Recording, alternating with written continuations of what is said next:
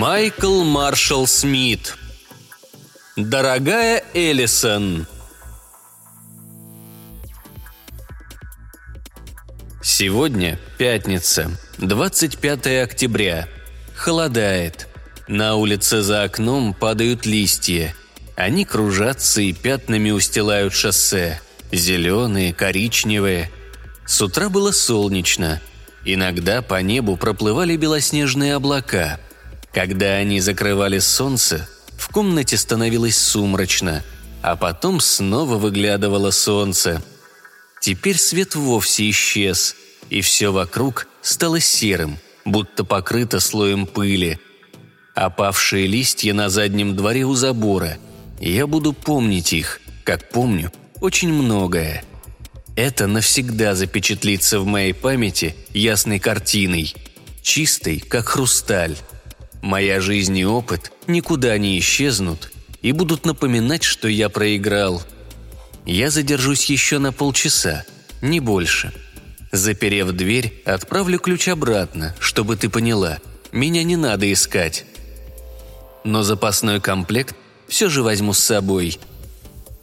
Я специально оставил день, хотя мог уехать в любой момент и провести время в аэропорту.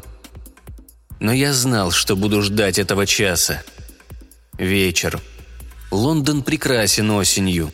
И четыре часа – самое осеннее время. Прежде чем уйти, я оденусь потеплее. Пока не знаю, что я сделаю с этим письмом. Могу распечатать его и оставить, или забрать с собой и отправить позже – Вероятно, его стоит просто сохранить на компьютере, в одной из многочисленных папок. Но, боюсь, во всех этих случаях письмо первым найдет кто-нибудь из детей. А я хочу сначала сам все объяснить. Прежде всего, тебе, а не Ричарду и Мэдди. Тебе. Нормально поговорить у нас бы не получилось. Ты не поверила бы мне. Или наоборот, сделала бы вид, что все можно исправить.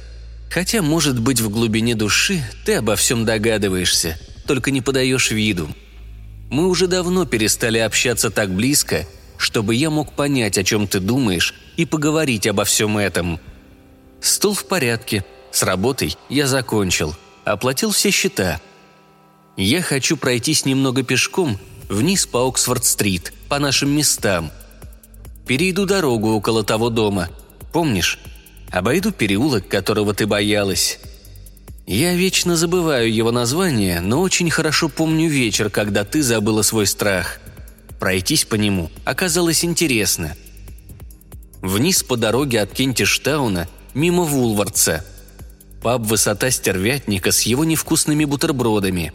И огромный магазин, в котором продаются исключительно очки. Столь бездарно использовать такое помещение – хотя в первый раз это показалось нам забавным. С тех пор я не переставал шутить по этому поводу. Но, кажется, шутка устарела. Фолкленд-Роуд – не очень престижный район. С Белэйр точно не сравнить. Но мы прожили здесь 15 лет, и нам здесь нравилось, не так ли? По крайней мере, до последнего времени, когда мы перестали понимать друг друга. Наши чувства остыли – и я понял, что произошло.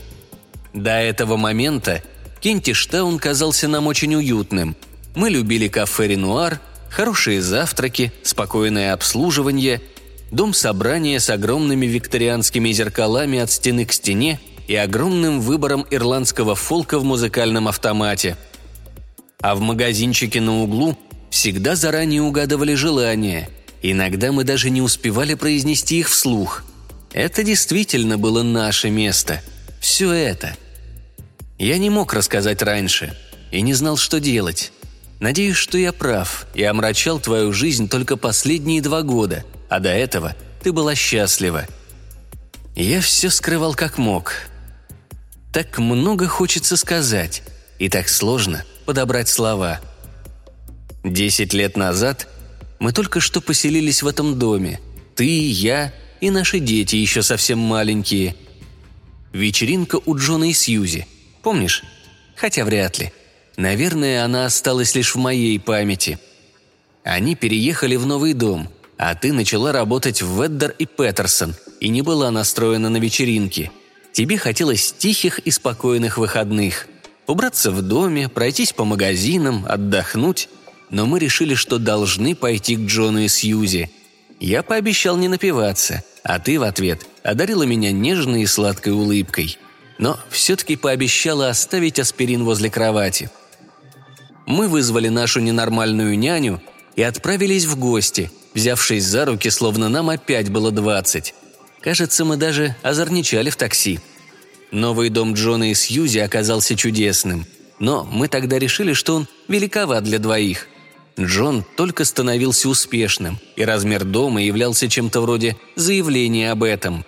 Мы приехали рано и объяснили, что не сможем задержаться допоздна. Болтали со Сьюзи, пока она резала овощи для салата. На ней было платье от Вистал, такое же, как у тебя – Увидев это, мы подмигнули друг другу. После ты его больше не надевала, носила другие. Например, коричневый костюм от Джиксоу с сережками от Мансун в виде небольших листьев. Я хорошо их помню, как и все. Они ведь до сих пор у тебя хранятся. Кажется, да. Правда, я не заметил, чтобы ты их носила в последнее время. Утром я их искал в надежде, что если они тебе не очень нужны, я мог бы взять их себе на память, но, видимо, они похоронены где-то в недрах дома. Найти не удалось. Десять. В доме уже полно народу, и я все-таки успел набраться. Громко и твердо разговаривал с Джоном и Говардом в гостиной. Затем огляделся вокруг, чтобы убедиться, что и ты хорошо проводишь время. Увидел, как ты, прислонившись к столу, пила красное вино из пластикового стаканчика и слушала Яна – Наверное, он рассказывал о том, как его вновь бросила подруга. Свободной рукой ты торопливо искала в сумочке сигареты. Причем делала это так, что Ян не замечал, что тебя что-то отвлекает от рассказа о его проблемах. В этот момент ты была прекрасна. Ты всегда хороша в такие моменты. Наконец ты нашла пачку и предложила Яну. Он взял сигарету, прикурил, так, как умеет только он, не делая паузы для вдоха – когда ты достала свою зажигалку, чтобы тоже прикурить, поймала мой взгляд и подмигнула, показывая, что видишь меня. Поправила волосы. Только я знал, как ты всегда мучилась, выбирая длину стрижки. Как я тебя любил в этот момент. Чувствовал себя по-настоящему счастливым, околдованным. А затем появилась она. И все пошло не так. Помнишь тетушкину кухню – Вест-Индийское кафе между Кентиштауном и Камденом. Всякий раз, когда мы оказывались рядом и видели сквозь витрины яркие скатерти, говорили друг другу, что должны рискнуть и зайти, но так ни разу этого и не сделали. Мы всегда спешили в какое-нибудь другое место, чаще всего на Камденский рынок, чтобы жевать лапшу и рассматривать мебель, которую не можем себе позволить. Просто не было смысла возле нее останавливаться – я даже не знаю, осталось ли это кафе. С тех пор, как пересели в машину, мы перестали замечать такие вещи. Но сегодня вечером по пути вниз, в город, я обязательно это проверю. Хотя, какая разница? Теперь уже поздно. Мы должны были сделать это, когда у нас еще был шанс. Впрочем, никогда не знаешь, все ли ты сделал, пока была такая возможность, и насколько могут измениться некоторые вещи – Вниз по улице когда-то был крупнейший Сейнсберис. Я помню, как мы впервые делали там покупки. Боже, 25 лет назад. Мы выясняли, что каждый из нас любит есть, прогуливаясь мимо замороженных продуктов. А возвращаясь домой, понимали, что несмотря на потраченные 40 фунтов, ничего действительно съедобного не купили. Теперь здесь множество маленьких магазинчиков – но мы перестали в них ходить. Нам больше нравилось встречаться с вещами лицом к лицу, трогать их и понимать, сколько, например, цветочных горшков мы можем купить. Так совпало, что свою первую жертву я встретил через неделю после вечеринки в районе Сейнсберис. Это произошло сразу после полуночи. Я знал, что ты будешь задаваться вопросом, где я был, но отчаяние оказалось сильнее. Восемь дней безумного голода и озноб – меня тошнило от одного вида крови, но я знал, что нуждаюсь в ней. Молодая девушка, не старше двадцати. Ее немного качало после дискотеки. Я чувствовал это. Она заметила меня на пустой улице и захихикала. И внезапно я понял, что мне нужно. Она даже не пыталась убежать, пока я шел к ней. Однажды утром, когда мы только поселились в Кентиштауне, мы пошли в городскую библиотеку. Ты хотела узнать немного больше об этом месте. Нашлось несколько книг, написанных Камденским историческим обществом. Но Кентишем никто особо не интересовался, хотя он был намного старее Камдена. Обидно. Нам понравилось место, где мы поселились. Позже все-таки удалось выяснить несколько интересных фактов. Так, на месте станции метро Камдена, где сейчас перекресток, раньше была тюрьма и склад. Наркоманы и пьяницы до сих пор там собираются. Что-то их туда манит. Я пройду там сегодня, тщательно избегая бродяг. Ведь они могут меня узнать. И в итоге окажусь на Камден-Роуд, недалеко от Морнингтон-Крессент. Я не понимаю, почему это случилось. Мы любили друг друга, у нас родились дети, уже закончен ремонт и простое человеческое счастье казалось очень близко. Не было никакой причины для того, что я сделал. Моему поступку нет никакого оправдания. Она просто завлекла меня. Но почему меня, а не кого-то другого? Высокая и очень худая. Светлые волосы, высокие скулы. Она только вошла в комнату – и Джон ее поприветствовал. В довольно развязной манере представил Говарду и мне. Сказал, что Ванесса работает в какой-то газете. Я поймал твой взгляд и беззаботно отвел глаза. Джон болтал о каком-то своем проекте. Потом они с Говардом отошли к бару, чтобы дозаправиться. К этому моменту я уже изрядно выпил, но еще мог болтать о том и о сём. Мы с Ванессой перекинулись парой фраз. Нереально голубые глаза – и локоны, обрамляющие лицо, приятный изгиб плеч. Вот все, что я заметил. Она не принадлежала к тому типу женщин, которые мне нравятся. Минут через десять она увидела кого-то из знакомых и кинулась его приветствовать. Визги, поцелуи. Я не расстроился. Наш разговор нельзя было назвать интересным.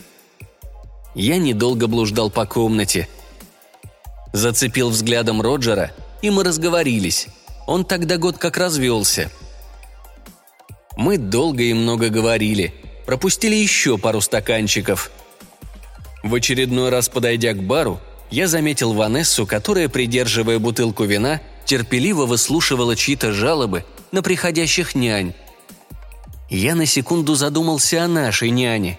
Мы тогда подозревали ее в увлечении наркотиками, но я тут же выкинул эти мысли из головы – когда вам исполняется 30, вы можете до бесконечности болтать с друзьями о браке и доме. Потом дети и машины уже становятся притчей во языцах. Вы словно забываете, что есть другой, реальный мир с более интересными вещами. Вас начинает интересовать лишь то, что не выходит за пределы дома. Мы с Роджером так и болтали. Иногда я поглядывал в тот угол комнаты, где стояла Ванесса – потягивая вино прямо из бутылки. Ее тело, тонкая шея. Странно, что она была совсем одна. Мне казалось, такие девушки просто не могут быть одиноки. Она тоже взглянула на меня. Влажное горлышко бутылки так близко от ее губ. Я неопределенно улыбнулся. Когда-то мы очень много времени проводили в Морнингтон Крессент. До сих пор не могу понять, чем нам так нравилось это место, особенно после закрытия метро. Ведь это самый обычный район, большое пятно между Камденом и вершиной Тоттенхэм-Корт-Роуд. Я помню, как рассказывал Мэдди, когда она была еще совсем маленькой, двухэтажное красное здание, мимо которого мы проезжали на автомобиле, было станцией Кентиш, и что таких неиспользуемых станций в Лондоне много – Мэдди поначалу не верила. Но я показал ей старую карту. Йорк-Роуд, Южный Кентиштаун, Нижняя улица. Места, которые когда-то были значимыми для людей, живших там, а теперь стали прорехами на теле города, который продвинулся во времени и пространстве. Прогулки вниз к Юстон-Роуд тебе никогда не нравились. После рынка этот район всегда казался скучным. Высокие серые блоки, оживленные дороги. У тебя уставали ноги. Сегодня я все равно пройду здесь.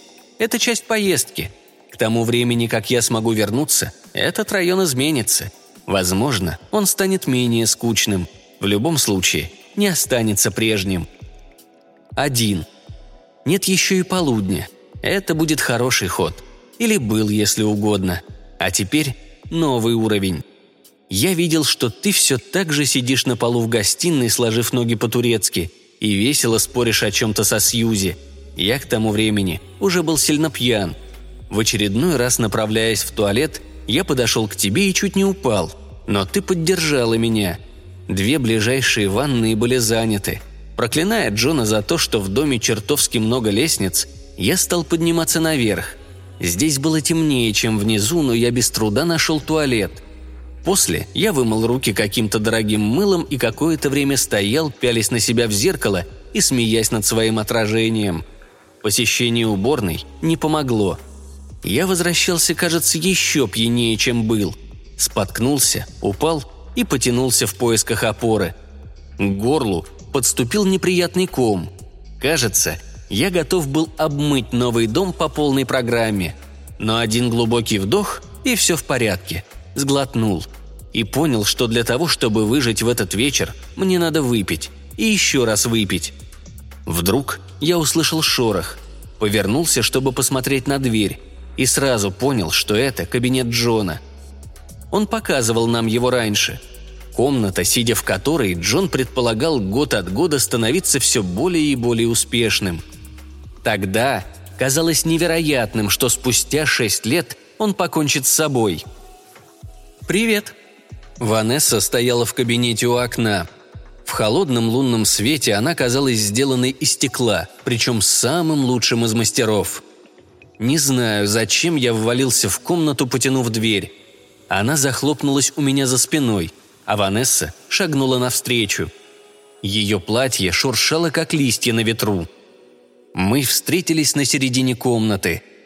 Я не помню, как стянул с нее платье. Помню только ее длинные белые ноги. И не помню, кто снял с меня брюки. Но кто-то же должен был это сделать. Я помню, как бормотал что-то о том, что у нее наверняка есть парень. Она молчала и улыбалась мне. Безумие. В комнату в любой момент могли войти. Но так случилось. Тоттгенхэм Корт Роуд, технологии по сниженным ценам, кредиты, скидки. Когда мы спускались сюда с Оксфорд-стрит, ты всегда хватала меня за руку, пытаясь пронести мимо магазинов, закрывала от меня витрины. А в Спенсере ты трепетала уже над нижним бельем, а я стонал, что это несправедливо, но не возражал. Здание «Тайм-аут», где какое-то время работал Говард, на стыке Оксфорд-стрит и Тоттенхэм-Корт-роуд – я обернусь и посмотрю туда, откуда пришел, и попрощаюсь со всем этим. Сентиментально? Возможно. Но эта прогулка очень много для меня значит.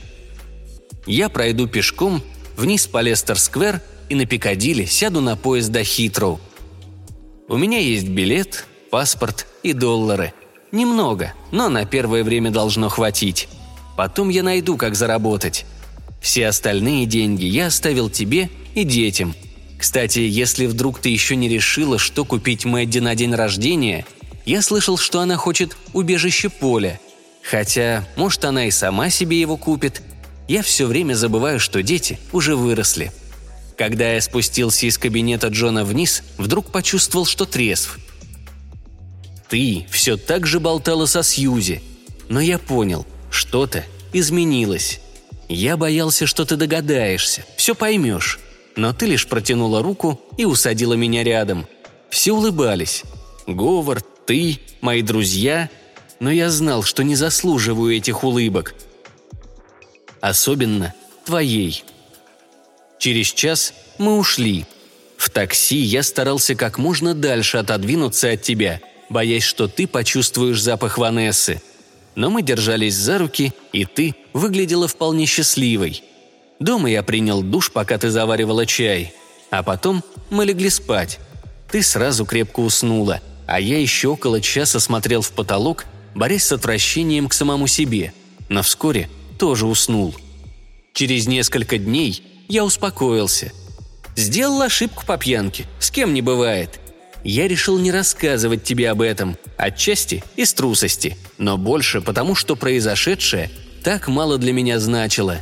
Но как больно будет тебе, если тебе вдруг станет известно об этом. Наши отношения – вот что действительно важно. Через две недели от всего этого остались лишь смутные воспоминания. Мне казалось, что это даже увеличило мою любовь к тебе. Это был единственный случай за все время, пока мы были вместе. Больше ни разу. Я клянусь тебе. Я думал, что все в порядке, до тех пор, пока не почувствовал ужасающий голод. И тогда понял, все изменилось. Таков урок. Но я счастлив, что 10 лет смог скрывать это от тебя. Долго. У меня появилась привычка в одиночку прогуливаться по вечерам. Я стал вести здоровый образ жизни, ходить в спортзал. Может быть, это и помогло мне так долго скрывать происходящее – Первое время ты ничего не замечала, а в тайне наверняка даже гордилась, что муж в такой хорошей форме. Но через несколько лет гордость сменилась любопытством. Дети стали как-то странно смотреть на меня, а ты, хоть и не очень часто, может даже неосознанно, стала делать замечания, как твое тело со временем изменилось по сравнению с моим. Думаю, дети тоже это заметили. Мэдди всегда была папиной дочкой – ты сама так говорила. Но я не думаю, что и ее все во мне устраивало. Да и вы с Ричардом стали как-то особенно вежливы со мной в последнее время. Так, словно я сделал что-то такое, о чем все уже успели забыть. Но это что-то отгородило меня от вас. Вы словно почувствовали что-то, чего не понимаете и не можете объяснить. Ты бы постаралась найти компромисс, но это не привело бы ни к чему хорошему. Я знаю, что вы меня любите, что и вам, и мне будет нелегко, но так должно быть. Я не скажу, куда иду. Это точно не будет одним из тех мест, где мы проводили отпуск. Слишком много воспоминаний, а они мешают. Через какое-то время появлюсь снова и я, а затем начнется новая жизнь. Оно того стоит. Новые места, новые вещи, новые люди. Они не будут такими, как вы – с той ночи я больше никогда не видел Ванессу. Если ты спросишь, что я чувствую, вспоминая о ней, я отвечу коротко. Ненависть. И даже не за то, что она сделала со мной. Нет. Один маленький укус, замаскированный под страсть, не повод для ненависти. Той ночью я совершил маленькую глупую ошибку, которая бы испортила наши отношения, узнает и о ней. Но это была человеческая ошибка. Ее мог совершить каждый. Я сожалею лишь о том, что в ту ночь, когда совершил свою последнюю человеческую ошибку, я еще был твоим мужем. Я жалею о том, что изменил женщине, которую действительно любил, с той, которая не имела для меня никакого значения и которая сделала это лишь потому, что она была... Я же знал, что у нее наверняка кто-то есть, но не предполагал, кем он окажется – Могу ли я отправить это письмо? Сейчас или позже? Вряд ли. Наверное, это лишь эгоистичная попытка усыпить совесть, заставить чувствовать себя спокойнее и лучше. Но я все время думаю о тебе. Я писал письмо, думая о тебе, а это значит, что все-таки писал его для тебя. Может, когда-нибудь я найду способ незаметно наблюдать за вашей жизнью и отправлю его, когда увижу, что твоей жизни приходит конец – если, конечно, это еще будет важно для тебя, если ты все-таки захочешь узнать, что произошло. А может, и тогда, когда ты не захочешь узнать обо всем. Может быть, если бы я все рассказал раньше, когда между нами все было хорошо, мы смогли бы разобраться и найти какой-то выход. А сейчас слишком поздно. Пора идти. Однажды я вернусь. Со временем все, кто меня знал, уйдут – и тогда возвращение станет безопасным. Этот день уже запланирован. Его еще долго ждать, но я приду. И начну подниматься вверх по Оксфорд-стрит, наблюдая, что осталось и что изменилось. Расстояние, по крайней мере, измениться не должно. Вероятно, я даже буду думать о том, что ты идешь рядом со мной, и мы возвращаемся домой. Я легко замечу, что изменилось за это время. Ведь мы помним, как все было. И может быть, если я представлю все достаточно ярко, мне покажется, будто я никуда и не уходил. Но в конце концов, я дойду до Фолкланд-Роуд и окажусь перед нашими окнами. Я буду долго стоять, глядя на них, не зная, кто теперь там живет, и понимать одно – это не мы. Наверное, я даже закрою глаза и попытаюсь услышать твой голос, представить, что ты дома. И в моем воображении наша жизнь сложится совсем по-другому. Я надеюсь на это. И я буду любить тебя всегда.